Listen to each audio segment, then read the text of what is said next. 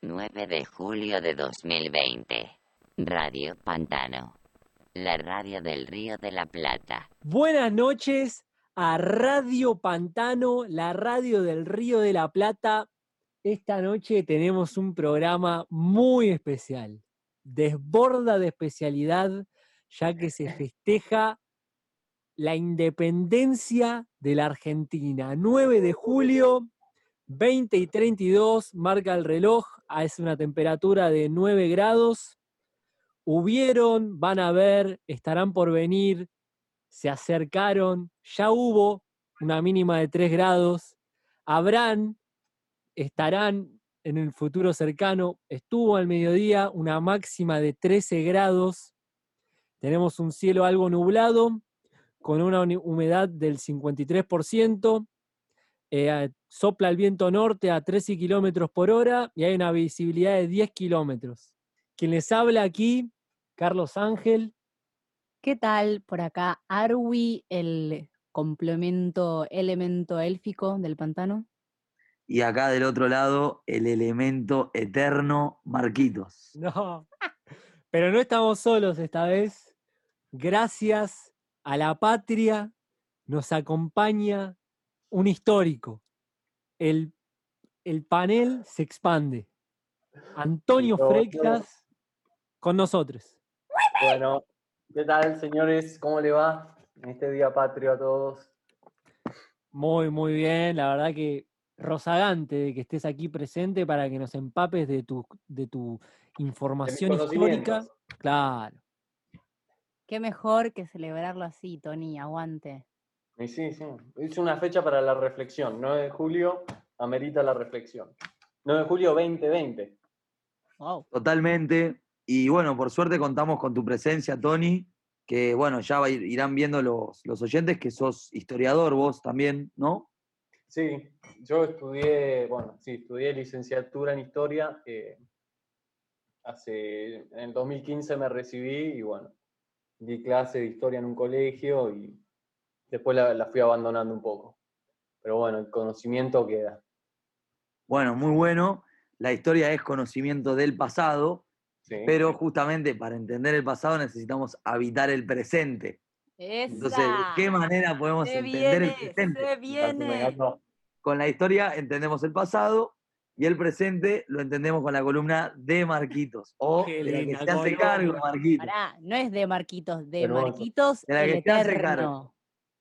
El eterno. Muy bien, vamos a arrancar. Tengo miedo. ¿Podemos hablar de independencia cuando hablamos de actualidad? Tremendo. Es una pregunta tremenda. Tony. Eh, hablar de, de hablar de independencia ahora en el presente. En la actualidad, exactamente. ¿Qué es la independencia en la actualidad? ¿Qué, o ¿Cómo se, se, congenia la actualidad con, el concepto de independencia. ¿Existe una independencia contemporánea? Lo que nos debamos independizar, ¿dependemos de algo de lo que deberíamos como separarnos en la actualidad? ¿Vos se estás refiriendo al país, este que se independizó un 9 de julio, a las personas, a un grupo? Pensarlo como quieras, me interesa, por ahí es interesante ya que hoy es un día patrio, encararlo desde ese lugar, desde como país y después quizás como, como ciudadanos, cada uno, o sea, cada, cada individuo. Claro, Y yo me encuentro muy dependiente últimamente de ciertas cosas que me gustaría abandonar un poco. Ahí lo lleva al terreno personal, Carlitos. Claro, por eso. ¿Quién dice cerveza? ¿Quién dice vino? ¿Quién dice whisky? Me encantaría declararle la independencia, porque la verdad que el virreinato de la birra está, pero. Oh, pero renovó la constitución. Muy bueno, muy bueno. El virrey del Río de la Plata. El virrey. el virrey del Río de la Plata necesita unas, una revolución, porque me viene. La regala la mierda, el virrey, boludo. ¿Vos recomendás dejarlo directamente, Antonio? Al por supuesto. Sin, sin, ton ni son, largarlo, no pensar más. Largar esa dependencia, sí. como hicimos nosotros con los españoles, largar la dependencia. Ser libre. Y si querés volver, volvé, pero sin dependencia. Y de alguna manera. definir igual, ¿no? Que es independencia, bueno, la libertad, convengamos que es bastante un concepto muy, muy existencial. ¿Existe la libertad? ¿Sí? ¿No? ¿Qué dicen? Yo iría la etimología primero para hablar, quizás. Eh, o sea, de la libertad, bueno, es medio complicado hablar siempre, pero si partimos de la base de la independencia, es como esto de, como una acción de no estar más bajo la voluntad de algo o de, un otro, sino que bajo, estar bajo la voluntad propia, de alguna manera, ¿no? O sea, la acción de no estar bajo la voluntad de los demás, si se quiere, o de un gobierno, o de una monarquía, o de una sustancia, por ejemplo, como decía Carlos recién. Pero, por ejemplo, ahora podemos decir que estamos bajo la voluntad de la cuarentena. Ponele, o podemos decir, por ejemplo, que estamos bajo la voluntad de un Estado, que es una república, y que por ende, tipo, todos nuestros movimientos se van a ver atravesados este, y vamos a generar cierta dependencia con ese Estado. Cualquier movimiento, ya sea, por ejemplo, no sé, económico que querés hacer hoy en día, en el medio tiene que estar el Estado. Entonces se genera una dependencia con el Estado, por lo menos eso es lo que yo veo. No sé qué piensan. Y vos estás proponiendo un, pensamiento, por ejemplo, ¿qué pasaría en un Estado más liberal? Entre comillas, liberal, ¿no? Porque esas libertades parecerían ser construidas para hacernos creer que somos libres de algo, pregunto. Primero y principal, para que exista la libertad tiene que existir la prisión, ¿o no? Entonces, de alguna forma... Sí, sí, La libertad es eh salir de algo, salir de una cárcel en donde estás. Tienes que salir de algo. Necesitas una prisión. Bueno, a ver, veamos métodos para liberarnos. Por ejemplo, Tony, a mí me quedó picando, si querés podés exteriorizar un poco eh, eh, tu vínculo con, con, todo lo que es el de orden meditativo. Eso te aproxima a, un, a una liberación, ¿verdad? Una independencia. ¿Cómo es? La verdad que sí. Y sí, la, meditación, en verdad, en el fondo, la gente que más medita dice eso, que es un, es un liberar de la mente, de tu propio ser, te liberas de todos esos condicionamientos que se te metieron en la cabeza o que tenés de hace mucho tiempo, no saber desde cuándo, en tu propia psiquis y que vas largando, los vas soltando poco a poco. Y, pero necesitas de eso. Es como, es como una cáscara, una banana, el fruto está por dentro, pero necesita esa cáscara, eso que lo recubre para poder salir. O sea, está, está en una cosa, está con la otra. Vos necesitas esa prisión para con la meditación empezar a alargarlo. Ah. Yo creo que todo, desde lo que pasó con, e, con, este país en el que vivimos, o con cualquier cosa, acto de independencia o de liberarse de algo, es, como decía Marcos, me parece que tiene razón, estás encerrado en algo y trabajas con eso para salir de ahí. Me gusta, y hasta muchas veces cada cual se construye su propia prisión para que el escape sea el, el estado de aprendizaje Sí, sí, claro, sí, por supuesto. Uno se hace, las uno se hace sus propias prisiones y aprendiendo te, va, lo vas, te vas saliendo de esa reja en la que te metiste. Está bueno, está bueno y me gusta esto de que sea como el concepto de prisión y también de liberación, pero como un proceso para liberarse, atravesar un proceso, cargar una cruz quizás, como quien diría, por ahí con una visión más apostólica romana. Pero, pero digo, eh, hay un, como un procedimiento para liberarse, me parece. No es un cambio instantáneo, no es que uno de un segundo a otro cierra los ojos, está meditando y ya se liberó. Hay un, estadio de pasaje también hacia la libertad, me parece, ¿no? Sí, sí, mal, mal. Uno va, uno va de a poco, en todo, o sea, en el país también fue lo mismo. De a poco el país se fue, en ese momento no era un país, ¿no? Era una región, que era el Virreinato del Río de la Plata, y primero se soltó en 1810 con la Revolución de Mayo, que fue esa, vieron que cuando somos chicos siempre tenemos la confusión de cuándo es que se, somos un país.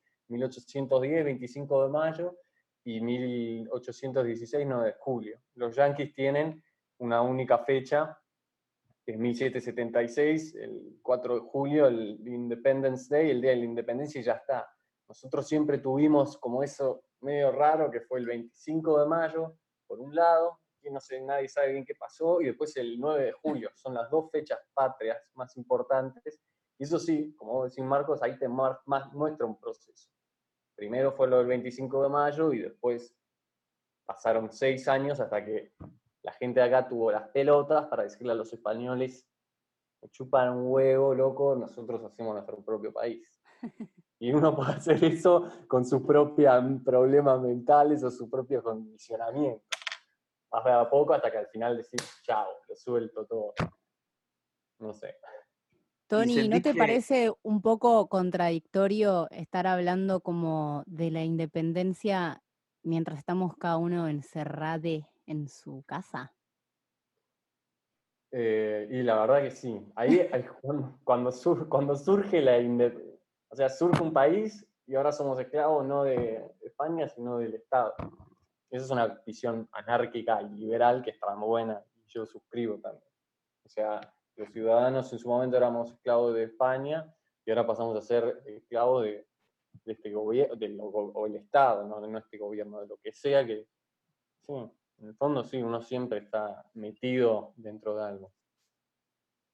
Claro, claro, quizás independientemente del gobierno de turno, lo que pasa es que se gestiona de una manera, como se, se dictaminó de alguna forma la división de poderes en Argentina para que se genere esta dependencia de la que hablaba yo, ¿no? De querer hacer algún movimiento de manera por ahí más periférica, si se quiere, o desde otro lugar. Por ejemplo, yo quiero mandar mañana un par de zapatillas, o quiero comprar un par de zapatillas de Japón y quiero que me lo envíen mañana acá a mi casa, y hay como todo un trámite que hacer y toda una, una logística que me parece que de una manera menos centralizada y con un gobierno descentralizado o directamente abolido, me da la sensación de que, se, podrían circular muchos más bienes, ya sean naturales o bienes eh, comerciales, ¿no? Por fuera del Estado.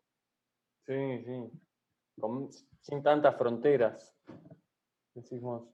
Y hablando de fronteras, me parece, aprovechando el capítulo 4 de la Radio Pantano, en algún punto necesitamos esta, estas cuatro paredes entonces? ¿Cómo, cómo, cómo podríamos hacer entonces, Tony, Marquitos, Arwi, presidenta? Bueno, tenemos acá la presidenta del sindicato de la Grela, ¿quién más nos puede responder esta pregunta? Pero, ¿cómo podemos hacer? Entonces, eh, ¿existe algún, algún momento en, en el que esto, volviendo a la pregunta inicial, podamos prescindir de, de, algún ente operatorio estatal? ¿Qué, qué sería? ¿Vivir en, en, el, en la selva? ¿Qué, qué, o no sé, ¿cómo hacemos? Vivir en la grela. Ahí no hay leyes de ningún tipo. Sí, las tuyas nomás. Bueno, pero mi ley es que no haya leyes. el, estado natural, sin, sin leyes.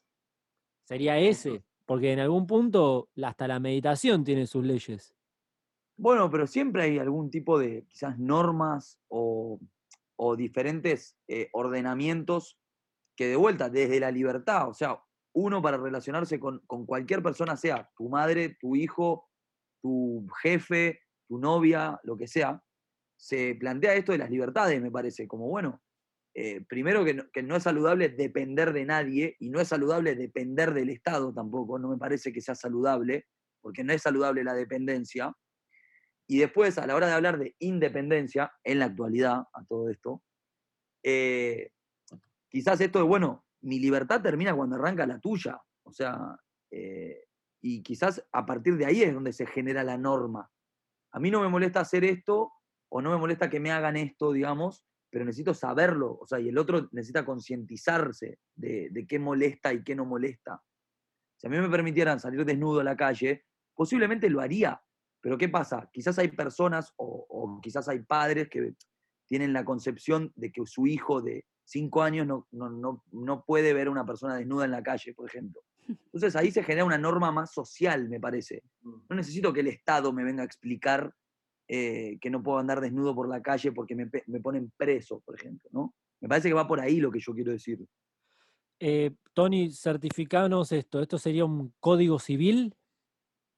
Una convención más que un código civil. Lo, que dice Marcos del, andar desnudo por la calle, de esas normas. siempre quedé estar en, bola, Marquito. ¿Por qué siempre terminamos lo mismo? Yo me sumo. No hay nada mejor que estar en bolas, la verdad. Es re incómoda la ropa. bueno, eso es otro símbolo de la libertad, andar en bolas. Muchos practicantes del nudismo. Por eso, pero no es una provocación tampoco, es simplemente a vos te sienta más cómodo tener una, una musculosa, ponete una musculosa, o sea, eh, a una persona le sienta más cómodo no afeitarse a la, axila, y está perfecto eso, o sea, digamos como, a mí me sienta más cómodo estar desnudo, o sea, en este momento no estoy desnudo, pero cuando quiero estar más cómodo, me pongo desnudo y me siento más cómodo, o sea, no es algo tampoco trascendental o transgresor. Yo creo, estoy pensando algo eh, con la palabra independencia. Uno siempre, la independencia es medio desde uno que quiere enfrentarse a otro, ¿no? Quizá hay gente que no necesita hacer una guerra por la independencia porque tampoco se hace tanto problema con, con el otro. O sea, quizás la libertad verdadera es estar en un lugar donde supuestamente no te gusta y aceptarlo, con, estar contento con eso y ahí no tenés nada con qué luchar. Pues siempre, independencia, tenés que luchar contra otra cosa y otra cosa y otra cosa. El problema en verdad es tuyo, que estás disconforme con algo. Eh, llevándolo al plano de la meditación, dicen que lo verdadero es cuando vos no es que cambias lo que cambias, es, podés cambiar eso, nunca lo vas a poder cambiar, sino cuando aceptás las cosas, dejas de pelear, dejas de querer luchar o ser independiente de algo, eso que te molestaba te va a dejar de molestar qué sé yo, el presidente me puede poner acá en cuarentena y yo la puedo tomar como la mejor cosa del mundo. Me encierra acá, sí, gracias Alberto, estoy encerrado acá, estoy haciendo un montón de cosas que antes no podía hacer. Entonces esa es mi independencia, una, sin luchar, ¿no? Una independencia sin luchar. Me encanta. Eh, tiene que ver un poco con la entrega, ¿no? Y, y, como, no sé, la no resistencia. Siempre ante la, ante la duda nos resistimos, eh, como renegamos de las cosas. Así que está bueno eso que decís, Tony, me encanta. ¿Y sentís que, por ejemplo, además de la meditación, eh, la música también te da ese estado de libertad? Porque bueno, no, los oyentes quizás no, no saben, ¿no? Porque no lo aclaramos, pero Tony es un excelente músico. A mí, eh, todas las veces que te escuché, me hiciste meditar, literal. Bueno, muchas gracias. Sí.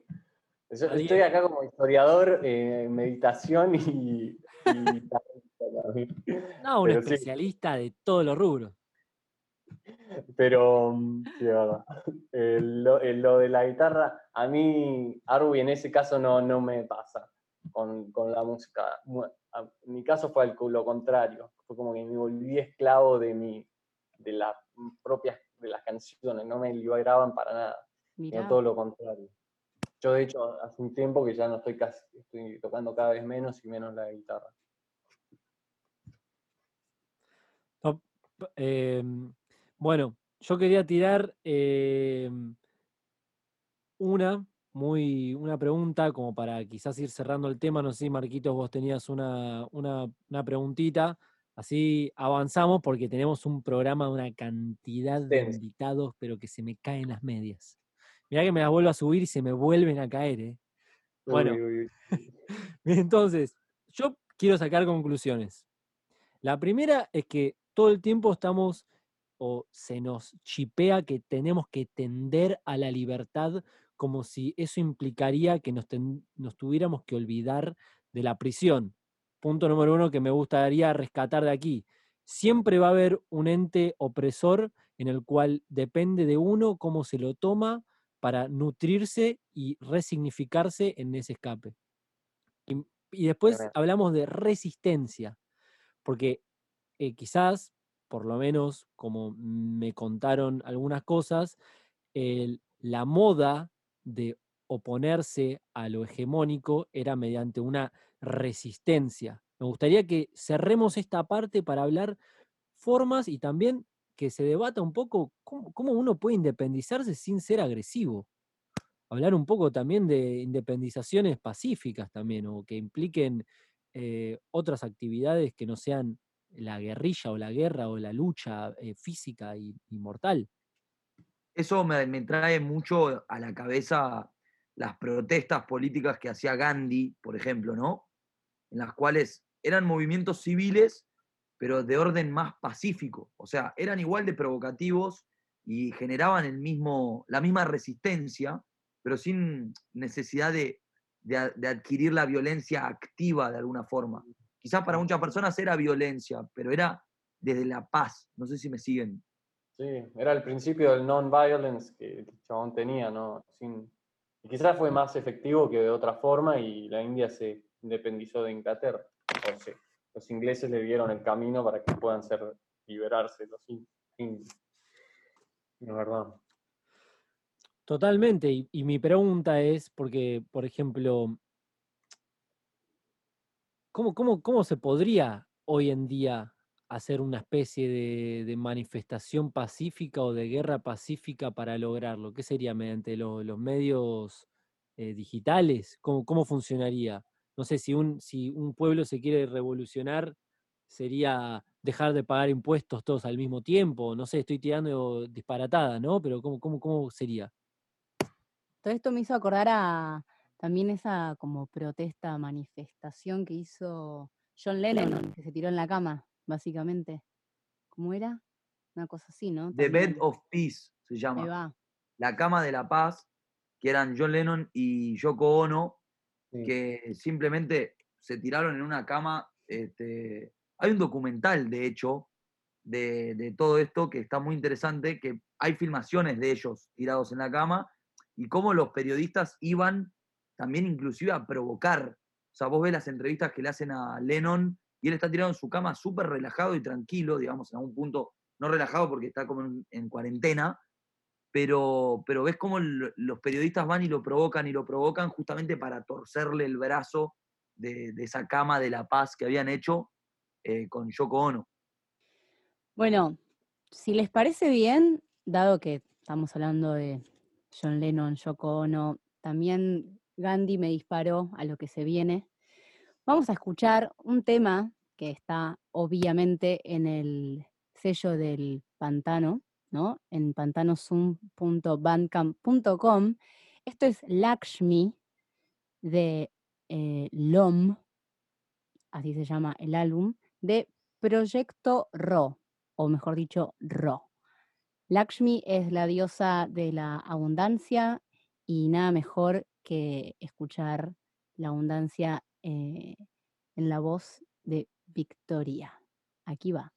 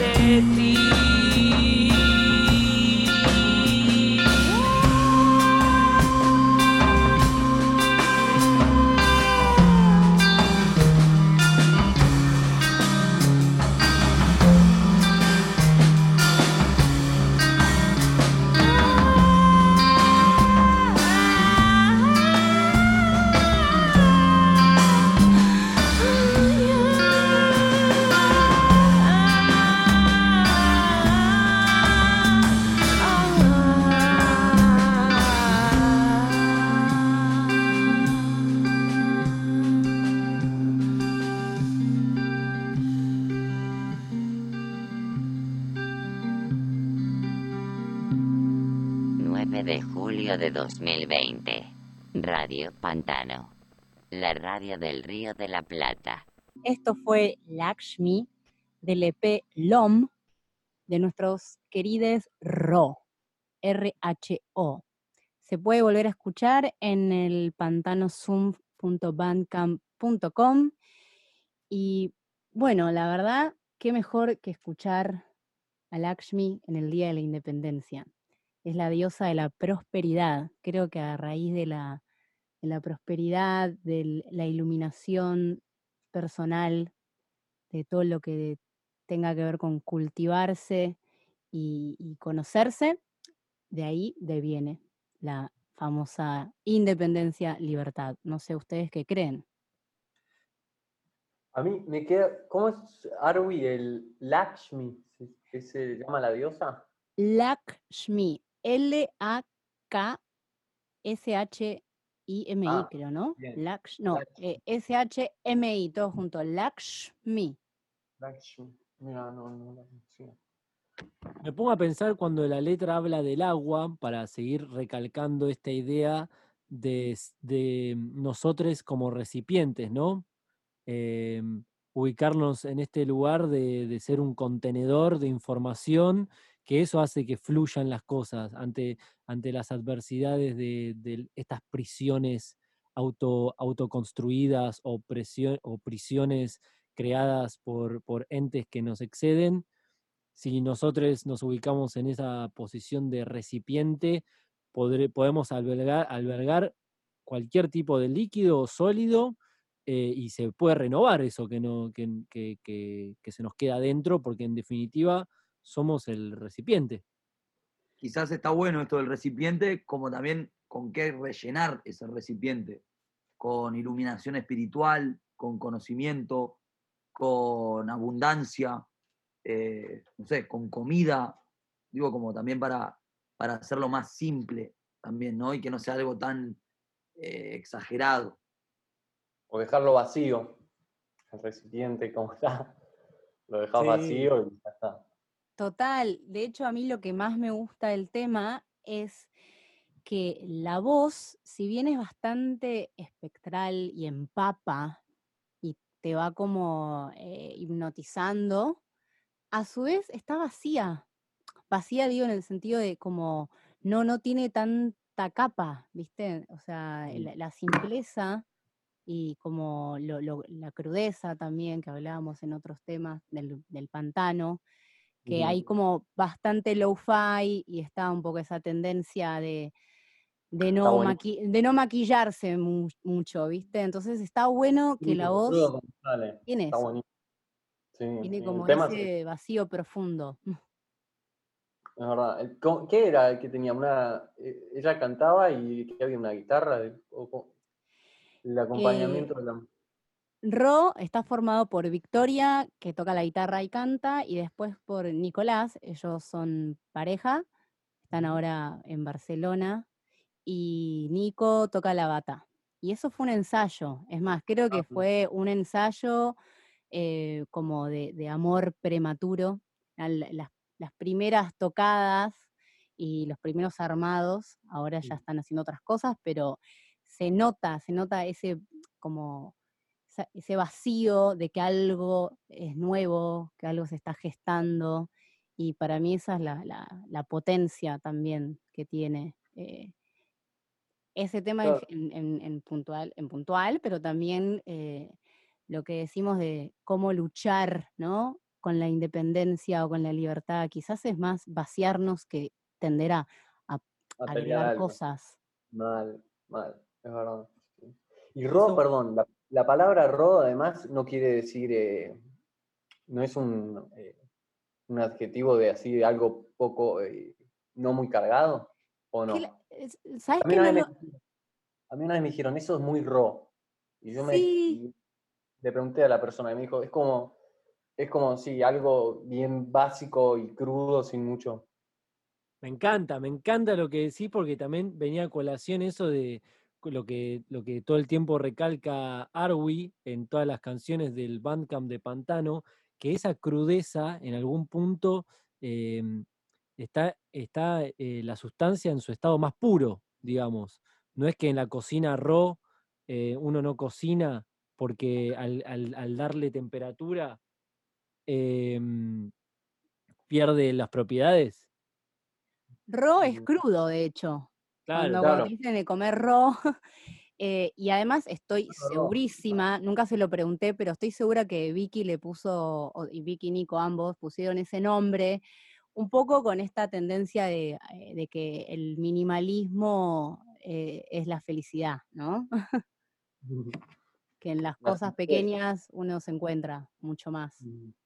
Bueno, es una introducción espectacular para nuestro primer invitado de hoy, em, un invitado que proviene del norte de Argentina, de Jujuy, particularmente de Tilcara, una persona que está fundida con la montaña, fundida con la tierra y con la música. ¿Qué más que ser un recipiente que yacer para escuchar el, sonido del viento, dejarse acariciar por, por las brisas eh, de norteñas. Me encantó. En, el Tucumán, hablando de norteño y no de julio, en Tucumán, ¿no? Donde fue la independencia, donde se celebró el 9 de julio, la libertad nos vino del norte. Qué bueno tener un, un, invitado norteño para hablar en este día patrio, ¿no? Me encanta, me encanta. Vamos a invitar a Chuspita de Tilcara. Vamos a llamarlo. Chuspita.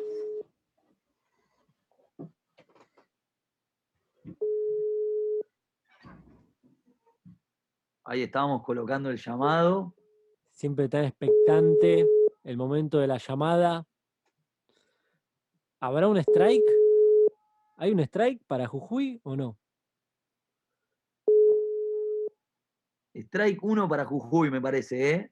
Uy, uy, uy, Chuspita. No, atiende, Chuspita atiende. Yo creo que sí, ¿eh? Sí. Está haciéndose desear. Es un hombre que sabe usar los tiempos en la radio. Suspenso. Vamos a probar otra vez. Chuspita Strike 1. Él está en el norte ahora, vive en Jujuy. Vive en Jujuy, él es de Tilcara, originario de Tilcara ya nos lo contará. Tiene un restaurante que es al mismo tiempo un alberga músicos y músicas de la región, es un promotor de, la, música norteña, ya que a todos los pueblos cerca de Tilcara les invita a tocar en, su bar. Y se nos viene el Strike 2 de Chuspita, es increíble. ¿eh? Chuspita tienda, por favor. Está Está manteniendo el, caos, está manteniendo la incertidumbre, Chuspita. Chuspita, dale, tirémosle buenas vibras. Chuspita. Y si se viene el strike 3, que si, bueno, Chuspita. Chuspita. No hay. en cualquier momento nos llama él. Te tocas algo vos, Tony. Tengo, acá la viola red desafinada. Chuspita. Chuspita. Ni nos vimos, me parece, Chuspita, ¿no? Parece que Chuspita. Me parece que Chuspita. Me parece que el programa está cerca de necesitar una limpieza. No sé si alguien tiene algo para comentar acerca de eso. pero necesitamos limpiar el programa en este momento. Chupita. Tres.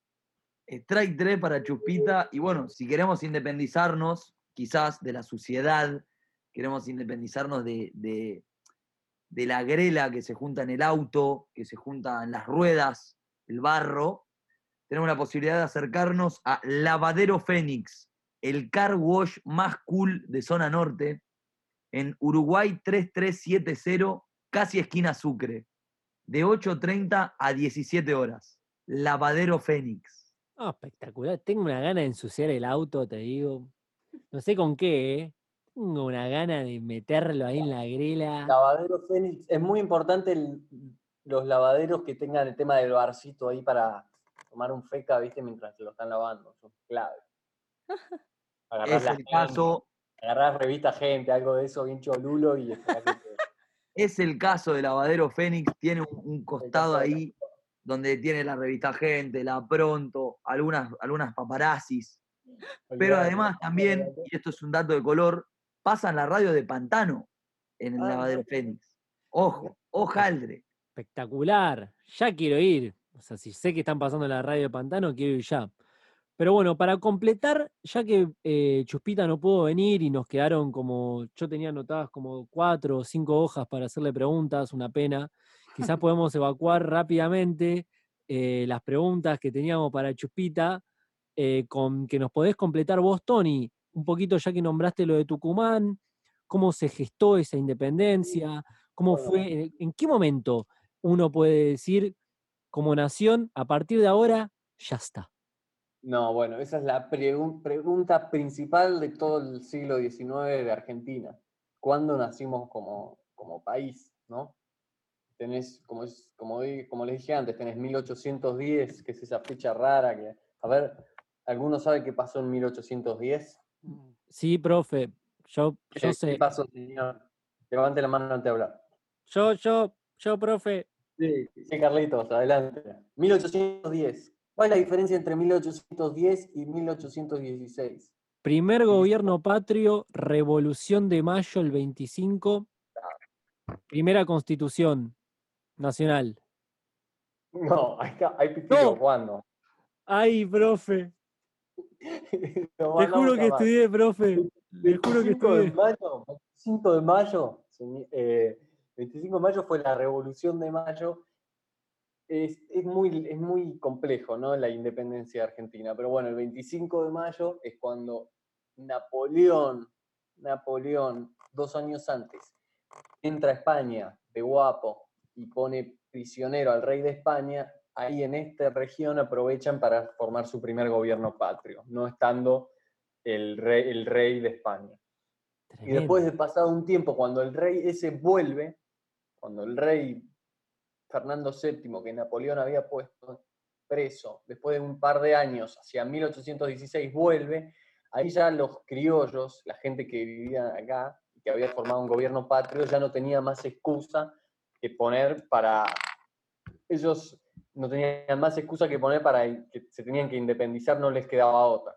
Porque cuando en 1810 deciden formar ese gobierno patrio, ellos dicen, vamos a ser independientes, no independientes, autónomos, hasta que vuelva el rey. Después cuando el rey, Napoleón lo larga y el rey vuelve unos años después, ahí es cuando llega la revolución, porque ya no tenían otra excusa.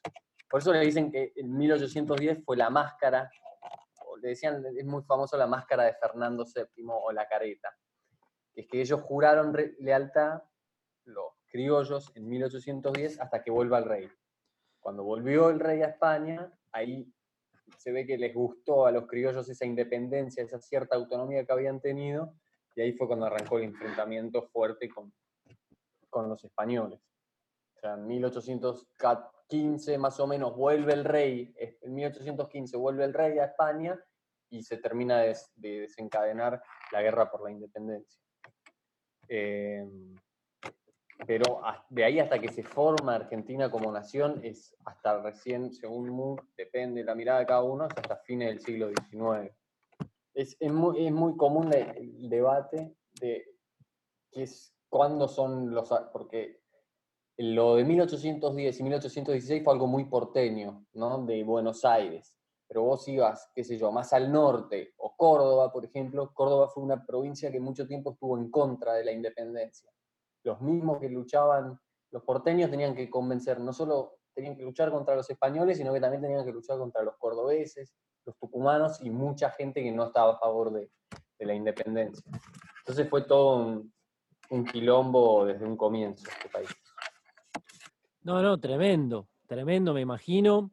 Em, quien pueda hacer la carta astral del nacimiento de la Argentina que estuve pispeando podrá tener respuestas de lo, de lo desbaratado que habrá sido ese comienzo, porque claramente, como decís vos, cuesta ponerse de acuerdo. Es como que vivamos en casa y, uno quiera comer fideos, el otro milanga y no, nos ponemos nunca de acuerdo quizá en su momento nos pusimos de acuerdo para sacarnos encima a los españoles, pero después cuando ya te lo sacaste encima te tenés que poner de acuerdo, bueno, ahora estamos libres, ¿cómo nos organizamos? Y unos querían más una cosa, una provincia quería más hacia otro lado, y ahí es las guerras civiles que duran durante todo el siglo XIX en Argentina. Es guerra civil, se viven matando federales y federales unitarios, y bueno, es, es eso, el problema después de la independencia que seguimos teniendo incluso hoy, 2020, es qué hacemos, ya nos liberamos de los españoles, ahora cómo nos organizamos como país nosotros. Todavía no está, a esta fecha no está resuelto tampoco. Me encanta, y lo que me, encanta que decís es que en algún punto, para estudiar la historia, eh, se, la tenemos que leer. Alguien la escribió, y ahí es donde arranca el dilema de cuál es la historia que nos llega. Y bueno, claramente será de la historia de los que ganaron o de los que tuvieron el poder para hacer que esa historia llegue a nuestras manos. Así que si hablamos de literatura rioplatense, hablamos de nuestro siguiente invitado. A ver, Marquitos, tu amigo, tu segundo amigo personal, porque tenés un amigo personal que está bancando esta videollamada, pero tu segundo amigo personal, si lo querés introducir. Bueno, vamos a invitar a, colocar el llamado para Pedro Luis Barcia, este, que es un, ex profesor de la Universidad Austral, es también un, un, académico en algún punto, pero al mismo tiempo es un académico, pero digo en algún punto porque también es un académico que tiene como la cabeza muy abierta, por suerte, como para cualquier cosa que le plantean, él hace estudios. Por ejemplo, voy a contar algo quizás dato de color gracioso hasta. En su momento unos, unos alumnos de él le acercaron las letras de los guachiturros y él hizo un estudio sobre, como si dijera, la, métrica y la poesía de los guachiturros y la presentó como si fuese un, ensayo directamente. Entonces, como que, si bien tiene un perfil muy serio y es, y es realmente un académico, al mismo tiempo es muy flexible y muy dado para hacer diferentes cuestiones. ¿Profesor de qué es? Perdón. Eh. De, o sea, en realidad él es, era el ex, eh, era el director de la Academia de Letras de acá, de, Argentina. Y bueno, vamos a colocar la llamada. Vamos con Pedro Luis. Si ya no nos atiende Pedro Luis, no nos quiere nadie, loco. No nos quiere nadie. Están festejando el Día Patrio.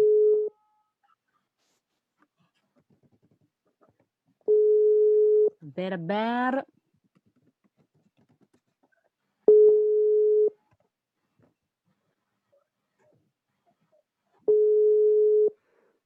En nuestro, o sea, si Radio Pantano juega al béisbol, hoy tenemos un pitcher que la está rompiendo, está de strike en strike.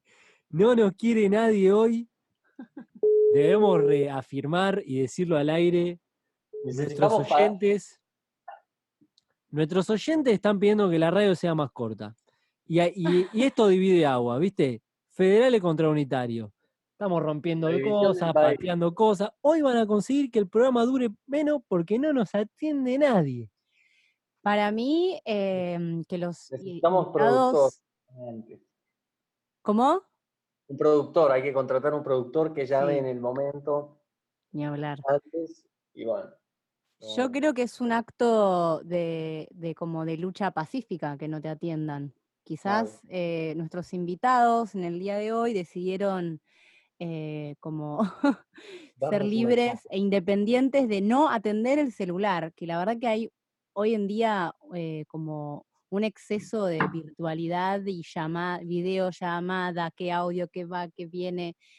Creo que por ahí están, están luchando eh, pacíficamente. Yo pienso que no tenemos que depender de un llamado de teléfono cuando tenemos al mismísimo Antonio Freixas a, a una pantalla. Eso. Me parece que la dependencia del llamado por teléfono, ¿viste? Sí, es verdad, es verdad. La verdad que ya tenemos acá un, país unido, ¿eh? Ya está, no necesitamos eh, de más, necesitamos el exterior. Bueno, yo quiero preguntarte algo, Tony, que me quedó ahí rebotando. No sé si mientras quieren seguir intentando, pero em, Tony, me gustaría que me digas para vos qué es una prisión.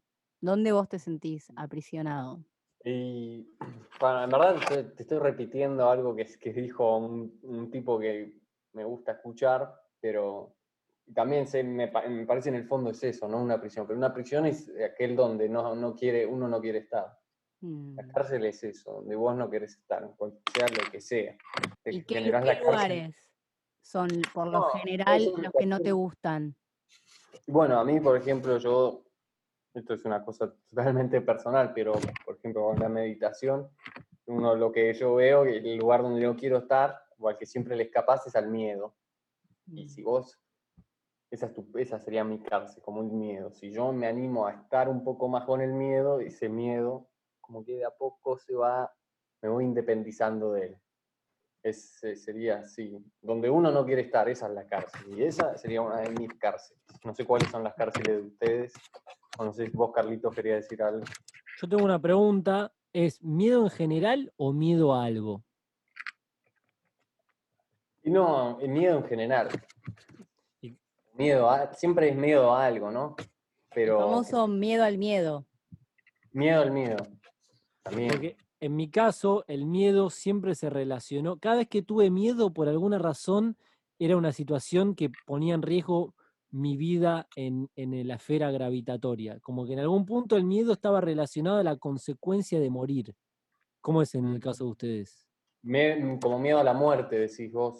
Eh, o sea, la raíz mía es el miedo a la muerte, pero que cada micro cosa a la cual yo le temí tiene el fin con que es la muerte. Como eh, soy un poco terco a veces, no conozco el miedo a otra cosa. Claro, claro. Sí, yo no sé qué piensan eh, Arwi y vos, Marquito, pero para mí el miedo es como, no sé, no sé miedo a qué, es algo general, quizás puede ser 8000 cosas. Yo a veces tengo miedo de quedarme muda. Hace poco me agarró como una disfonía y la pasé muy mal. Y creo que justamente cuando canto, o bueno, ya el, poder comunicar, ¿no? Eh, creo que eso eh, es algo que a mí me da como mucha libertad, o, veo que ahí puedo como sanar y, llegar a esos estados que quizás vos llegas con la meditación, Tony. Entonces, a veces me siento que tengo un problema quizás con el silencio o con el quedarme callada, como que ahí es donde probablemente eh, empiece a, tambalear. Mm, sí, sí. Me vendría bien meditar entonces, ¿no? Para aprender a estar en, en silencio, sin hacer ruido y bancármela. Mi punto de vista con respecto al miedo es que me parece que el miedo es como un ente gigante, gigantesco de inseguridades y de temores y de pánico que se materializa en hechos puntuales en nuestras vidas, que al mismo tiempo, si yo te cuento lo que me da miedo o un acto o un hecho que me dio miedo, quizás para vos eso no representa el miedo, pero así todo sigue estando adentro de la misma bolsa gigante que es una bolsa de los temores, y uno puede tener miedo a, no sé, a cualquier cosa. ¿Me entendés? Una, una persona puede tener miedo a la oscuridad y otra persona puede habitar perfectamente la oscuridad, por de alguna manera. Entonces es como que nunca se va a condecir, nuestros miedos nunca se van a condecir, eh, excepto en que están siempre en el mismo orden y en la misma naturaleza. ¿No? Perdón, Marco, sí, pero en todas la sensación es la misma. Puede ser uno a la muerte, uno al, a quedarse mudo, quedarse sin voz, uno el miedo al miedo, pero en todos la sensación de miedo es, todos sentimos lo mismo, el, pecho que se te cierra o que te vas quedando sin aire, no sé, esas son cosas que te das, cuenta si estás medio, tratás de estar consciente en el momento que tenés miedo. Total, lo que me encanta del miedo es la intensidad en la que se manifiesta, es, es como son esos contactos con, no sé, me sale la palabra rápida lo real, pero bueno, ¿qué será lo real? Pero digo, es un sentimiento tan fuerte e intenso que, se, que se apodera en el momento en el que está interviniendo. Es muy, muy bueno, es tipo muy, muy intenso, es como muy, se hace muy presente, como se lo puede degustar muy bien. Por eso está buenísimo para, para meditar el miedo, porque es algo que, te pasa y que no es incareteable. Lo tenés ahí es face it, miralo o no lo mires. A mí ese tipo de miedo te diría que me gusta, cuando siento como, no, no sé, como cierta adrenalina o, que empiezo a chivar del miedo o a temblar, pero como a su vez estoy como medio excitada, eso lo veo como un estímulo. A mí el miedo, que me da más miedo, sería el que me baja totalmente la energía o sea, que, directamente me chupó toda y, de repente es como que soy más una, una muerte en vida. Le tengo más miedo a la muerte en vida que a la muerte en sí, ¿no? Y para mí e, es, a eso le tengo miedo, a andar por la vida como mm. muda, apagada. Tremendo. ¿Y cómo nos podemos independizar de ese miedo, digamos? Volviéndonos un poco a, a, lo mismo, ¿no? Por ahí estamos echando en círculo pero es entretenido. Porque así como preguntamos qué te da miedo, bueno, ¿qué te genera valor? ¿Qué te da valentía? Pregunta. En el fondo creo yo y me parece, y también estoy repitiendo cosas, no soy tan, no soy tan honesto, pero creo, estoy repitiendo, pero creo que el mismo miedo es el que te da la fuerza esa, o sea, el, mm. el no miedo, la valentía surge del propio miedo. Yo, yo leo o veo bastante monjes budistas o qué sé yo, gente que medita y habla sobre el fearless, que sería en, inglés es, muy, muy claro porque es fear o fearless. O sea, a partir del miedo, uno, sin, sin fear, sin el miedo, vos no podés no tener miedo. O sea, ser una persona así valiente que se, entrega a cualquier cosa, primero tenés que tener miedo, conocerlo, estar con ello, y, la otra cara te viene solo, el, el no miedo como el fearless le llaman. Sin, miedo, sin fear no tenés, no vas a ser fearless. Como que lo necesitas. Y, esa independencia te la da el mismo, el mismo miedo. Estar ahí con él y ir liberándote de él. para mí. ¿eh? Está bueno y me recuerda a una, no sé si conocen las películas de Batman de Christopher Nolan, pero bueno, en todos los cómics de Batman aparece no en todos, pero aparece un personaje que es Bane, que le rompe la espalda a, Batman y lo deja como destruido. Y Ra's al Ghul, que es eh, de la Liga de las Sombras, de la cual eh, Batman en su momento fue parte, no Batman mismo, pero Bruno Díaz, eh, le, hace una explicación y le pregunta, o sea, le pregunta justamente por el miedo y le, pregunta por el miedo a la muerte. y, y lo interesante es eso, que como en su momento de recuperación de su espalda, hay un personaje que le pregunta por eso, por el miedo a la muerte, y Batman le dice eh, que él no le tiene miedo a la muerte. Y ahí es donde le marca el otro personaje, le dice, ahí está tu primer error, digamos. O sea, vos necesitas tener miedo a la muerte o tener miedo a algo de lo cual despegar. el chabón escapaba. Total, es como si continuamos con metáforas, no sé, es como si tenés un monstruo afuera de tu cabaña y te toca la puerta y le decís, no, no, me quiero esconder, no lo quiero dejar entrar, no lo quiero dejar entrar, y ese monstruo cada vez va a querer entrar con mayor fiereza al punto en el que quizás te destruya tu cabaña de madera. Quizás es más fácil decirle, ok, monstruo, estás deambulando por el, por el bosque, ¿eh? Ahí, no te va a venir a buscar. No te va a venir. Vení a tomar un té, te invito. Un birrel. Tomate un birrel conmigo. El, el birrel, el birrel del Río de la Plata. Vení, dale. Tengo lugar acá. Ahí no, aparece. Y ahí se fue, se fue cagando. El que tenía miedo era el miedo. Ahí se asustó el miedo, es verdad. Bueno, vamos a probar una vez más de llamarlo a nuestro amigo. Y si no, vamos con nuestro tercer invitado. Otra cosa que quería decir, como para cerrar esto del miedo, es que me parece que hay algo que tiene más miedo que nosotros. El miedo. Claro, hermoso. Hermoso, mal, mal. El miedo nos tiene miedo a nosotros. Es un gran maestro, al fin y al cabo, el miedo, ¿eh? Mm, por eso, mal. Gran guía.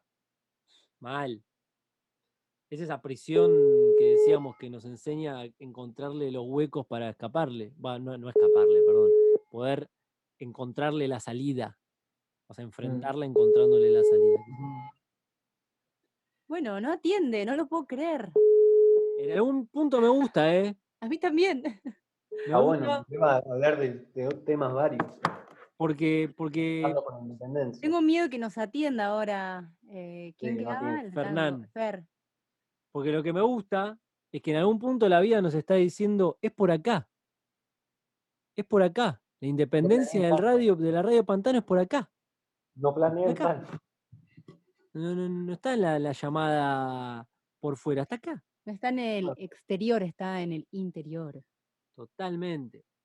Bueno, bueno, Tony, no sé si vos tenés para completar en algún punto de, porque Tony, quiero que le aclaremos a los oyentes, estuvo haciendo una tarea, pero creo que estuvo hace eh, como dos, tres semanas que fue notificado de esto. No sé cuál de los puntos que hiciste la tarea querés eh, comentarnos hoy. No sé si querés ir al rubro efemérides o hoy te parece que no, no vale la pena. Si nos querés contar alguna peripecia de como el, el de, las, de los viajes internos por el país, la mezcla cultural, si nos querés contar eh, alguna expedición, no quiero usar la palabra conquista, pero algún, alguna de esas peripecias eh, nacionales, ya que hoy tenemos un día no, yo lo que, particular. Yo lo que más pensé en hablarles, en verdad, es en el tema de la construcción de la nación. estando, estando nosotros ahora en una fecha patria, diciendo que supuestamente nosotros nos independizamos, en el fondo la pregunta es quién se independizó, quién se independizó, un indio que vivía en un mapuche o un indio colla del norte, o el porteño de acá que leía eh, literatura europea y estaba muy metido en el tema, y él fue el que quiso independizarse. Quizá el indio que estaba entre una montaña no le importaba, no se quería independizar de nadie, porque él nunca se vio como esclavo de nadie, ni como súbdito de nadie. Después del 9 de julio, después de la independencia, en Argentina y en todos los países del mundo, lo que pasa es la famosa construcción de la nación o el nacionalismo, que bueno, para mí es una cosa bastante asquerosa, y siendo el 9 de julio, eh, es como medio, eh, estamos celebrando el 9 de julio, pero para mí tiene, tiene algo, tiene algo, algo no tan atractivo, que si quieren se lo explico después, porque no, que explícalo, explícalo, dale. Dale, dale. No, no, no, no, explícalo, explícalo que hay tiempo que se fue a tomar un mate. Bien, no, no, el tema del, nacionalismo como, como una construcción, o sea, el 9 de julio, nosotros cuando éramos chicos en el colegio, hace entrada la bandera de la patria, y vos sos un niño ahí de 10 años, no entendés nada, entra un pibe también de tu edad con la bandera, te ponen el himno, tenés que cantar, qué sé yo, la escarapela, y eso es todo la construcción de la nación, que después del 9 de julio sí o sí te tienen que dar. La, épica del San Martín, de los héroes, de toda esa epopeya que tienen que crear, que en cualquier país, en cualquier nación, en el fondo lo tienen que hacer para como esa construcción de la nación. A mí eso es lo que más me, llama la atención de, la, festejar el 9 de julio. ¿Qué sé yo? ¿Qué, qué estamos celebrando? La independencia de un momento de una gente de, los españoles, pero quizá mucha gente en ese momento ni quería independizarse. No sé, no sé qué piensan ustedes de esto. Es, medio, es medio como en contra de, lo que en general nos, enseñaron, ¿no? hay que, no, no hay que amar a la patria, antes, antes quizá era más así, ahora no te lo dicen así, pero el, exaltar a la Argentina y ponerse la bandera, la escarapela. Por un lado está bueno, pero para mí el 9 de julio y estas celebraciones son las típicas que, que te ponen bien en la cabeza. A mí me era rechazo. Eso es lo que me el 9 de julio. Más allá de los hechos históricos y qué sé yo. Eh, es muy interesante todo lo que decís por dos cuestiones. Tres, diría. Primero, que debe haber un algoritmo que te debe estar escuchando eh, lo que está diciendo, porque cuando estabas comentando acerca de tu rechazo, te cancelaron la voz. Punto número uno. Entonces, se escuchó solo la palabra rechazo, pero se entendió el concepto. Punto número dos que tengo para decir es que me parece que justamente eh, los pueblos mapuches y collas que vos estabas enumerando, en definitiva, lo tal llamado independencia de Argentina, a ellos los terminaron transformando en dependencia de ese territorio. Ah, Quizás estaban liberados de, o bueno, era cuestión de tiempo que lleguen. Por eso, pero en el momento en el que se constituyó que a partir de que cruzás esta línea es Argentina, empezó la problemática. Y, luego, bueno, vos podrás especificar lo sanguinario que fue el pueblo argentino ante cualquier eh, civilización no europea en los territorios. Em, como por ejemplo, no sé, el otro día estaba viendo que está, eh, por ejemplo, en la Argentina, hablando de figuras patrias, está María Remedios del Valle, que es la madre de la patria y es una mujer afrodescendiente, de tez ah. negra. Y ella representa, eh, o representó, porque quizás nadie la conoce hoy en día, a lo que es eh, la madre de la patria. Y para completar el punto número tres, para ver que, si hay algo más para decir, es verdad que es muy contradictorio el tema del nacionalismo, pero me parece que hoy en día eh, se, pone interesante el debate porque hay quizás otras naciones que son de orden expansivo y si, y si una nación no, en algún punto no puede autodefinirse, imperios eh, comerciantes o como le querramos llamar, se apoderan de tu propia identidad, entonces empieza, no quiero decir el nombre del país para que no me bloqueen en la plataforma digital, pero Estados Unidos podría apoderarse de, todas las naciones si, pregunto, pregunto, pregunto.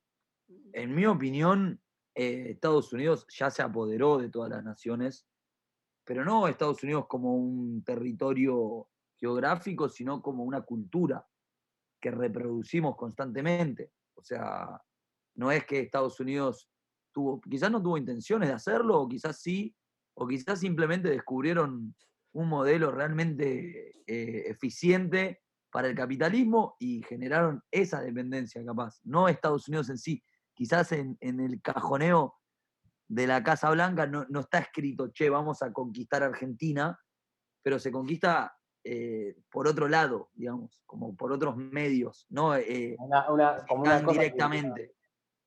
como una cosa cultural. Eh. vos te diciendo que Estados Unidos es inocente. No, no, no. Estoy diciendo que Estados Unidos es culpable de lo que vos estás diciendo, pero que no es algo que está teledirigido y súper calculado o que no es tan evidente como que no lo hicieron quizás con, con, sí lo hicieron con intención de conquistar el mundo, pero no a la manera imperial antigua, si se quiere, o, anterior, sino que poniéndote un par de zapatillas, o sea, vistiéndote, directamente vistiéndote o dándote de comer. Ni siquiera llegando a tu casa y diciéndote, che, esto a partir de ahora es mío, sino que metiendo adentro de tu casa lo que es de ellos. Te están garpando en dólares, te está garpando Trump para que hables bien de él en Pantano, que se vienen las elecciones. Salí de acá. ¿Cuánto te paga Trump para que le hagas chivo en Radio Pantano? Blanquea los dólares de Trump. No me gusta Trump para nada. Y no me gusta que, hayamos terminado hablando de, hablar de Estados Unidos cuando estamos hablando de, de una fecha patria de Argentina.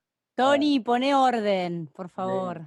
Yo no, no soy muy, muy afín a esas teorías conspirativas de que los yanquis no. Pero bueno, es algo, es algo muy del acervo, del, de lo cultural argentino, viste que yo, salís a cualquier lado y siempre te dicen los yankees, los yankees. Pero puede ser que también sea cierto.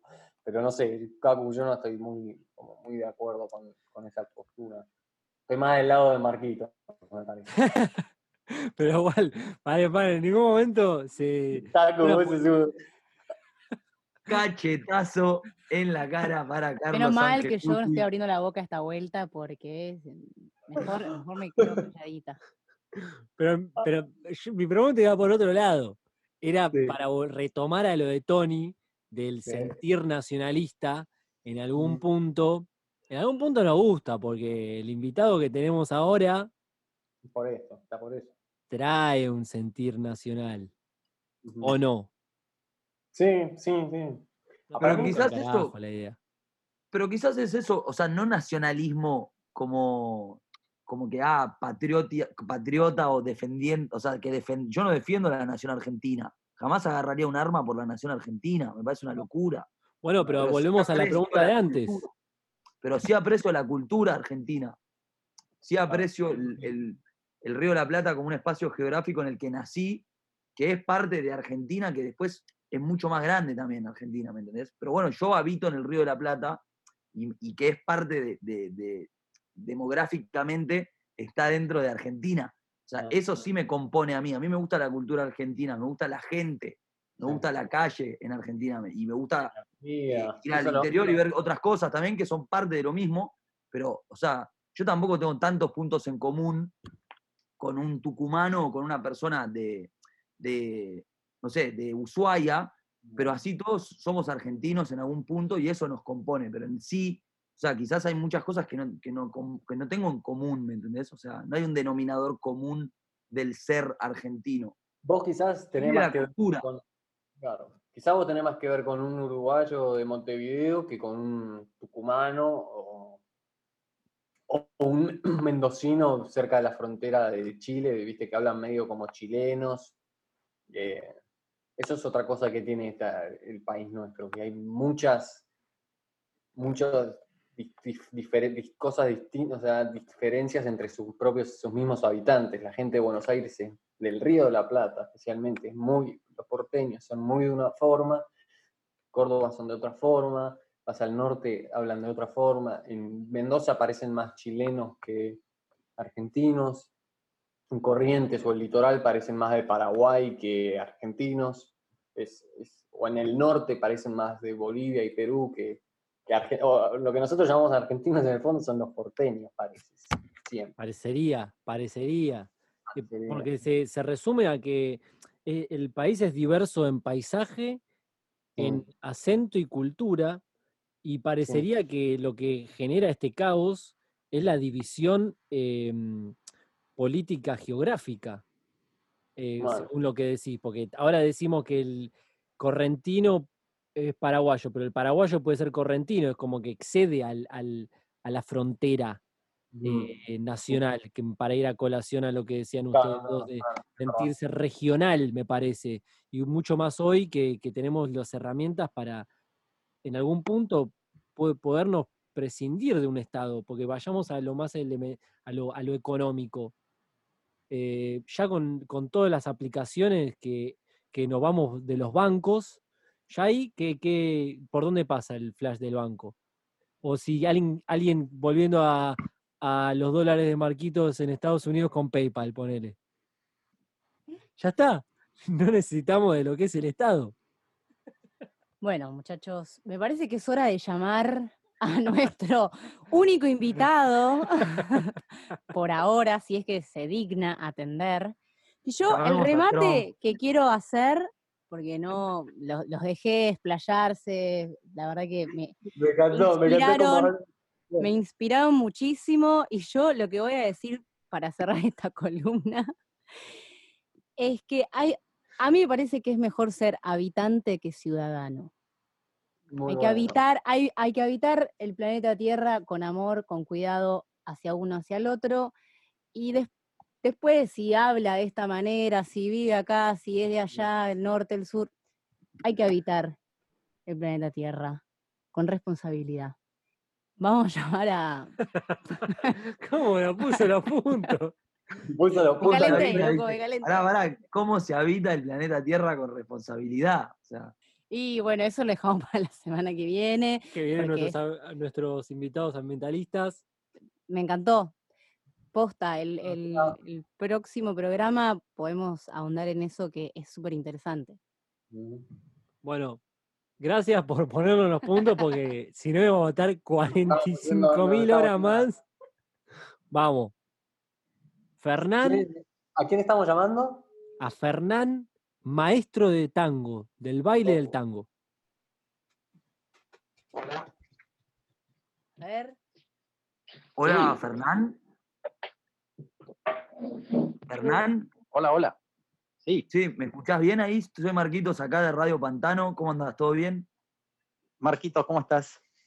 Bien, bárbaro. ¿Vos todo tranquilo? Estoy acá con Carlos, Cacu, con eh, Antonio Freixas, con Arwi también, que te quieren saludar. Buenas, ¿cómo están chicos? Buenas noches, Fernán. Bienvenido a la Radio Pantano. Gracias por estar con nosotros. Bienvenido, Buenas noches. Muchas gracias por invitarme. Qué alegría volver a encontrarnos, al menos en forma digital, virtual. Recordémosle a los oyentes, la última vez que nos vimos dio una clase magistral de tango en la exhibición de Pantano Zunf en la Galería Buenos Aires Sur, una mezcla muy interesante entre las obras que estaban exhibidas y la presentación llamada El abrazo del tango. Sí, sí, estuvo buenísimo nos quedamos re contentos y aprovecho ahora para decirles que Marcia les manda muchos saludos a todos, que me dijo que les mandara saludos. Este, y estábamos muy contentos y nos quedamos muy contentos de haber participado ese día ahí en la galería con ustedes. Por favor, mandale también un gran cariño y un gran beso a Marcia. Ya me dijo que, que les pida cuándo lo van a pasar y por dónde, así este, podemos oírlo después y ella lo quería oír también a la radio. Dale, Fernández, después le pasamos toda la data. Un beso grande para ella también, que es una grosa. Y bueno, para empezar por ahí, podemos expandir lo que vimos ese día en ese workshop, en ese taller de, tango que se llamaba justamente Abrazo del Tango. Que bueno, nosotros teníamos como esa pregunta, ¿qué, ¿qué simboliza por ahí para vos el abrazo del tango? Uy, abrazo de tango, simboliza un montón de cosas. Este, en este momento algo que extraño mucho, porque bueno, en este momento estamos muy alejados todos y no nos podemos abrazar. Y el tango justamente es el baile que con su abrazo propuso al mundo una forma diferente de danza este, que se repartió exactamente por todo el mundo. Este, y eso de alguna manera eh, explica por sí misma la, importancia del tango eh, para, la humanidad, ¿no? Eh, hay en este momento muchísima gente que baila y, hay muchísimas milongas en todo el mundo. Hernán, perdón, eh, soy Antonio. Yo no estuve el, día ese que mm, en Galería Sur. ¿Ustedes qué fue? ¿Hicieron una danza, un baile, una demostración? ¿Cómo estás, Antonio?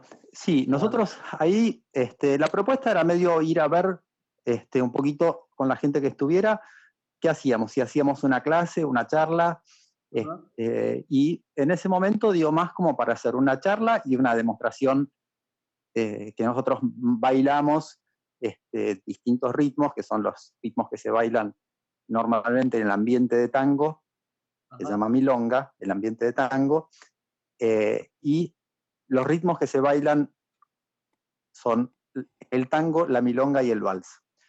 Y bueno, bailamos esos, esos temas, unos tres temas, este, uno de cada uno, y eh, después estuvimos charlando justamente del abrazo del tango y un poquito de la historia del tango.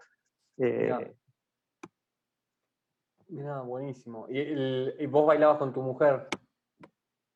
¿Cómo, cómo? Perdón, hablar más, más, más, pausado porque te digo medio mal. Ah, no, si vos hablabas, vos bailabas con, tu mujer que, nos, que mandaba saludos, es con ella que estabas bailando. Sí, sí, estaba bailando con Marcia. Ah, Marcia, que además eh, es cantora y también ese día también cantó un poco. Este, así que bueno, en esa performance que hicimos, combinó un poquito tango cantado y había alguien que también tocaba la guitarra, ¿no? Mira, qué bueno, Espectacular, Fernán, ese día, no me voy a cansar de decirlo, terminamos en la pulpería, también bailando tango, espectacular, pero se me ocurrió, porque claramente lo que más, o la duda que más nos atormenta de lo que va a suceder luego de la cuarentena es este contacto afectivo. Hay quienes van a quedar eh, dañados psicológicamente por, por el, hecho del el besuqueo fácil que tenemos aquí en el país. Pero ¿cómo, cómo practica hoy Fernán el tango eh, sin, sin, sin, ese contacto? O si estás acompañado, bueno, quien baile tango y no está acompañado. ¿Hay alguna manera de abrazar en la soledad? En este momento, no, es justamente una de las cosas más, más, más, más terribles es eso, ¿no? Es de estar acostumbrado a bailar varias horas de tango por día, este, ya sea ensayando o, bailando, este, y de repente no poder, no poder bailar. Eh, eh, puedo ensayar solo, puedo hacer práctica solo, hago, de hecho hago algunas, algunos ejercicios y hago entrenamiento, pero, pero no, no tiene nada que ver con lo que es bailar, porque justamente lo, lo maravilloso del tango es el abrazo, ese abrazo que te pone pecho con pecho y vos sentís eh, el corazón de la otra persona como si fuera tuyo. Entonces, it, takes two to tango, ¿no, Fernán? ¿Viste el tema ese? no sé si lo conoce, pero es una, canción eh, estadounidense, me parece, muy, muy conocida, medio vieja, que decía It, it takes two to tango. Lleva, se necesitan dos para el tango. Sí, se necesitan dos para el tango, sí. Sí, yo creo que en este momento para todos los milongueros, por lo menos para todos los que estoy en contacto, así por, por las redes y que hacemos reuniones de Zoom y qué sé yo, es una es difícil el tema este, de aguantarlo sin, sin el tango, este, este tiempo tan difícil. Pareciera que hay que aprender a abrazarse a uno mismo, ¿no? Sí. Es difícil también. Sí, sí, sí. Pero se siente como, como que falta alguna cosita a veces. Total. Y tengo una pregunta. Em, dado a todo esto de que, bueno, por ahora está difícil bailar tango, eh, ¿estás bailando otras cosas? ¿O otras danzas? ¿O qué música escuchás además de tango? Como para salir un poco de, bueno, de esta mm. situación muy nostálgica de no poder hacerlo al estilo convencional. No sé, capaz apareció el amor por otra danza o, algo que ya tenías de, siempre y volvió a surgir. Mira, yo bailo eh, folclore también, este, y, que es lindísimo, y también podés bailarlo solo, pero también es el baile de pareja. En este caso es de pareja suelta. En el, folclore, salvo algunas cosas que son de pareja enlazada, este, por ejemplo el chamamé, que es de pareja enlazada, eh, pero si no, el, resto es de pareja suelta. Y, y, sí, también bailo, de repente me pongo a zapatear solo, este, y el, zapateo es un baile solo, ¿sí? así que perfectamente se puede hacer. Este, pero bueno, eh, la samba, por ejemplo, que también es un baile de pareja suelta, también lo más lindo, la comunicación no es el abrazo, pero la comunicación de la mirada es muy fuerte. Entonces también se extraña al practicar una samba solo, la puedo practicar, puedo bailar una samba solo, pero también la comunicación con, con la pareja con la que estás bailando es muy importante. Tremendo, tremendo que siempre hay que rebuscárselas para seguir, para seguir, ¿no? Em, sí, sí, sí. Y para Por suerte también algo, algo de contemporáneo, muy poquito, ¿eh? no soy bailarín contemporáneo para nada, pero este, mientras que estudiaba para, para, para, para, y aprendía tango y demás, una de las cosas que tenía que aprender era contemporáneo. Entonces algo, algo de entrenamiento de contemporáneo hago, y ahí sí, está bien, se siente un poquito mejor, porque no necesariamente tenés que estar con alguien. Que, eh, yo también eh, lo que me refería a la pregunta antes era si solés bailar algún tipo de danza que, tampoco tenga que ver con, no sé, con una forma eh, súper como clara de cómo tienen que ser los pasos, si de repente bailas por bailar, sin estructuras, con una música cualquiera. Un sí, un poco sí, pero más con movimientos de contemporáneo. Sí, más, que tenga, más con cosas que tengan que ver así con eso, pero que, más lo hago como ejercicio, pues yo no soy bailarín contemporáneo, ni bailarín, ni tengo un entrenamiento de clásico, ni nada por el estilo, ¿no? Este, y, y, sí, yo puedo bailar eh, un poquito tratando de hacer ejercicios, pero más es, es, en ese sentido, ¿no? En el sentido de, de, tratar de hacer ejercicios de movimiento, de movilidad y, y cosas que, que, me gusta, me encanta moverme, empezar a moverme y, encontrar movimientos que no conocía. Claro, como improvisar un poco también, hay el, como todo lo que es más el lenguaje corporal, que supongo que ahí viene todo, ¿no? Claro, claro. Y después de esas cosas, de esos ejercicios que haces así en soledad, de repente pueden hacer aparecer ejercicios como para probar después de hacerlos en pareja, ¿no? Este, y eso está muy bueno. Qué lindo. Eh, y Fernán, en este programa, em, parte de que, bueno, ahora que Antonio vino como panelista, pero llegó para quedarse, su especialidad es eh, la, historia, él es licenciado en historia, y parte de este de, este capítulo de la radio es un poco tratar de entender qué es lo que se está festejando, celebrando, rememorando el día de hoy. Hablamos de qué es la independencia, qué es la libertad, eh, cuáles son los, entes que oprimen. Pero bueno, ¿cómo, ¿cómo podríamos configurar el tango en toda la lógica de hoy? Qué pregunta, pensar el tango así desde la historia y teniendo en cuenta como este periodo de 200 años, eh, o un, poquito más de 200, este, es como que el tango aparece después, ¿no? Aparece como cuando ya se está formando todo lo que surgió a partir de, la declaración de la independencia y, el, tango surge después de eso, ¿no? Este, pero sí es indudablemente un, elemento que aparece este, en este, en este lugar en que la independencia se da de una forma muy particular con una mezcla de culturas muy, muy, muy importante. Y el tango surge justamente como una mezcla entre lo eh, europeo, lo africano eh, y lo americano. Y lo criollo también, ¿no, Fernán? Para agregar a la melange esa que es el tango. ¿Cómo, cómo perdón? Digo, también la, el, la, lo criollo, la milonga, también para agregar a eso, esa que iban a hacer el tango, ¿no? claro, claro, claro, claro. Todo lo criollo, que lo criollo ya venía desde el principio, ¿no? De la, del periodo de la conquista, este, ya lo criollo comienza a formar una especie de, mm de, conjunto de elementos eh, culturales que desembocan en la música, en el tango, ¿no? Eh, pero para... simultáneamente con, el resto del folclore. Totalmente, para, para, para aquellos, aquellos oyentes que quizás están un poco desactualizados, ¿cómo, eran esos primeros momentos del tango? en qué posición social se encontraba, a qué lugares había que ir, quiénes lo bailaban, era siempre entre hombre y mujer. Eh, los primeros momentos del tango, así como lo conocemos nosotros, ¿sí?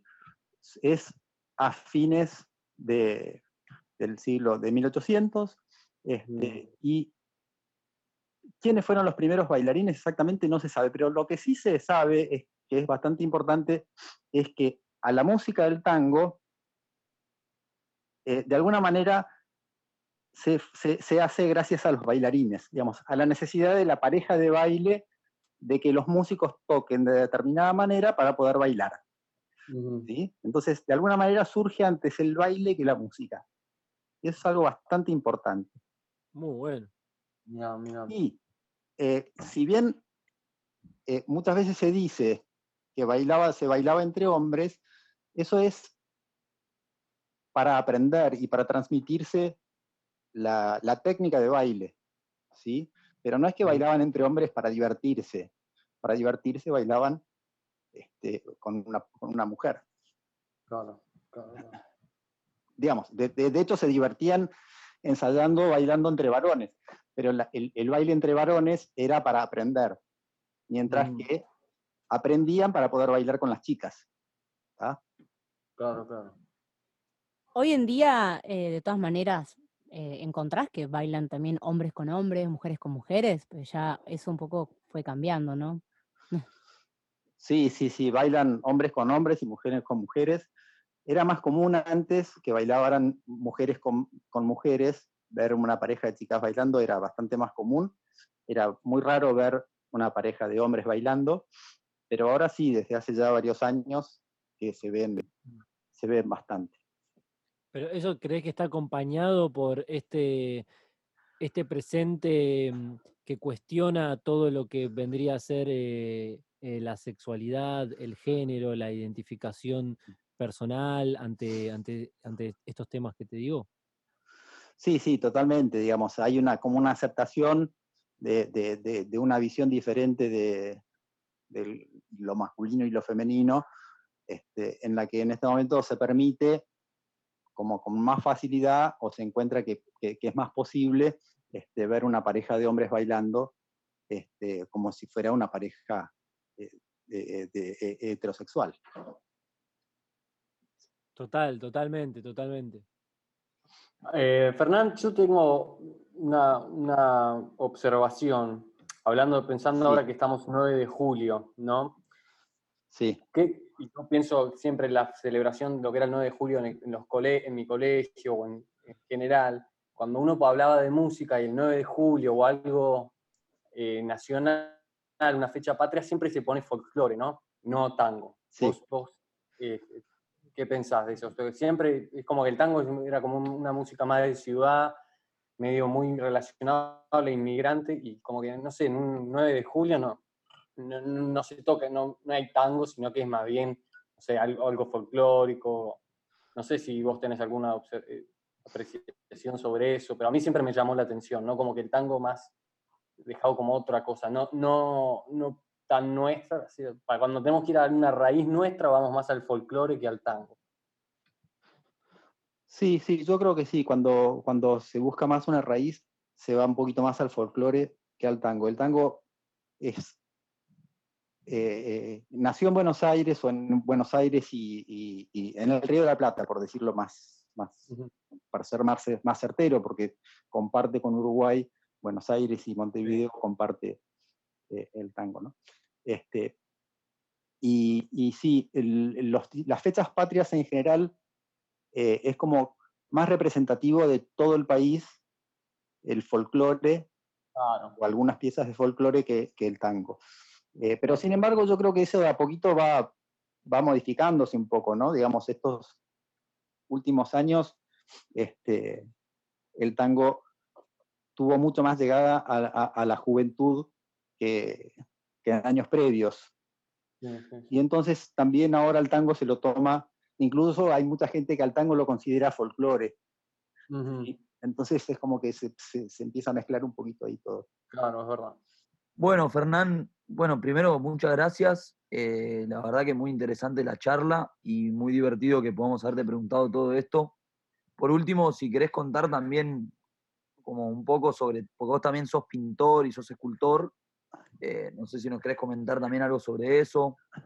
Eh, sí, sí, les cuento. Yo soy, soy pintor y soy escultor. En realidad, yo empecé este, a meterme más en arte primero por la plástica y, después este, empecé a bailar, ¿no?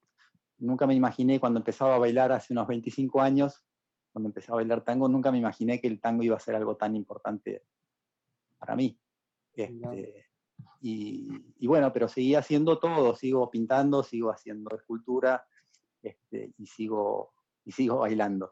Y, y, bueno, en mi familia como que hubo artistas este, y de, artistas de, Buenos Aires. Yo, Marquitos, te contaba el otro día que, por ejemplo, lo había conocido a Quinquela, porque Quinquela era muy amigo de mi bisabuelo.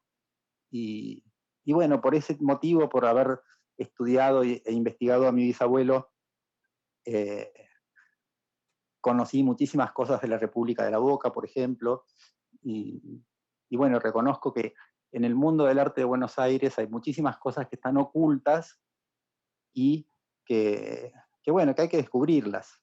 Y no solo de Buenos Aires, porque también hay muchísimas cosas que están ocultas y se desconocen completamente del arte del resto del país. Y eso también es algo que, que, tenemos que ir buscando y tenemos que ir encontrando. Este, en, todas las provincias, en el norte hay unos pintorazos increíbles y, normalmente desde acá de Buenos Aires no los conocemos. Bueno, Fernán, mil gracias. Eh, la verdad que un placer tenerte otra vez acá en Pantano. No sé si querés pasar algún tipo de red social o algún contacto, quizás no para ahora mismo, digo, por, las clases de tango, para el futuro, pero también por, para que si alguien quiere ver tus pinturas o tus esculturas. Buenísimo. Si, me, si alguien me quiere buscar, hay algunas cosas que tengo como Fernán Cetran, se encuentran en, internet, hay algunos, hay, algunos videos, y también como Fernán Rodríguez Cetran en, Facebook, eh, tengo algunas pinturas este, y algunas cosas de, baile también. Espectacular. Muchas gracias, chicos, por invitarme. ¿eh? Perdón, perdón que te corte, ¿querías contar algo más? Perdón. No, no, no, dale, tranqui, no, está todo bien. Bueno, mil gracias, Fernán, nuevamente. Eh, tu, temple, tu paciencia, tu, el tono de tu voz ya transmite algo que, me, no sé, lo que se podría sentir bailar. Así que te agradezco nuevamente por ser parte de Pantano y por todas las veces que, ya estamos colaborando. Yo les agradezco muchísimo a ustedes y, les digo, me encantó la vez pasada que participamos con ustedes ahí en la galería este, en Buenos Aires. Y, también los felicito porque la forma en que trabajan de manera grupal un poquito me hace acordar a lo que yo fui encontrando respecto de la República de la Boca, que los artistas en aquella época tenían mucha más capacidad de trabajo en grupo de la que tenemos en estos últimos años los artistas en general y ustedes están haciendo muchas cosas juntos, que los vi trabajar juntos y me maravillaba ver cómo hacían lo que estaban haciendo ahí en ese momento. Gracias, Fernán. Gracias, Fernán. Bueno, un abrazo. Sí, Gracias virtual. Otro abrazo para ustedes. Dale, a ver cuando nos abrazamos bailando. Exactamente, sí, sí, sí. Bueno, chau, chau. Adiós. Hasta luego. Chau, chau. chau, Bueno, hemos llegado al final casi.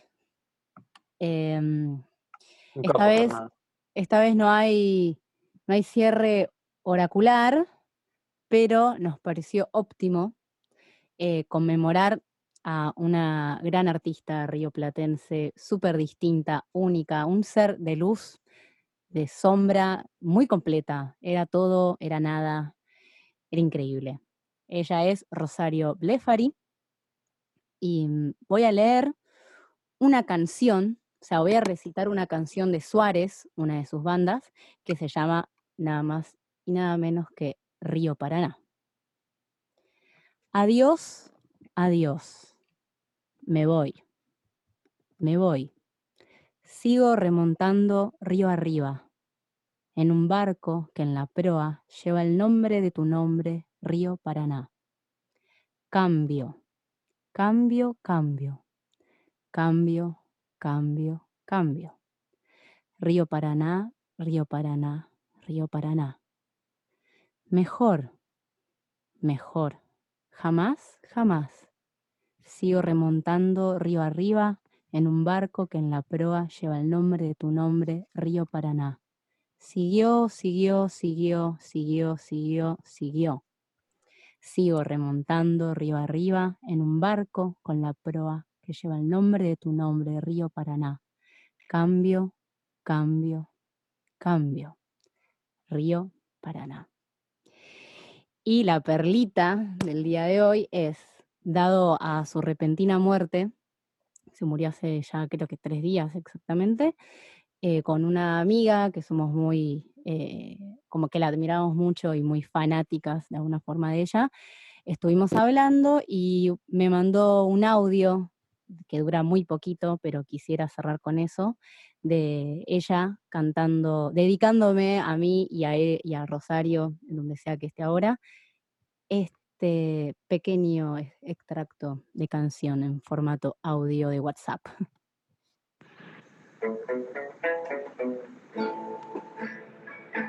Qué tristeza recordar lo bueno que ahora es pasado. De nada sirve llorar, mejor fumar y esperar. Te extraño, un día me dijiste adiós y me sentí abandonada. Quizás vos tengas razón, quizás yo tenga razón, te engaño. Qué inútil es recordar los buenos tiempos pasados, porque vos ahora mi odiación que me haga muy mal, te extraño, te extraño, te engaño.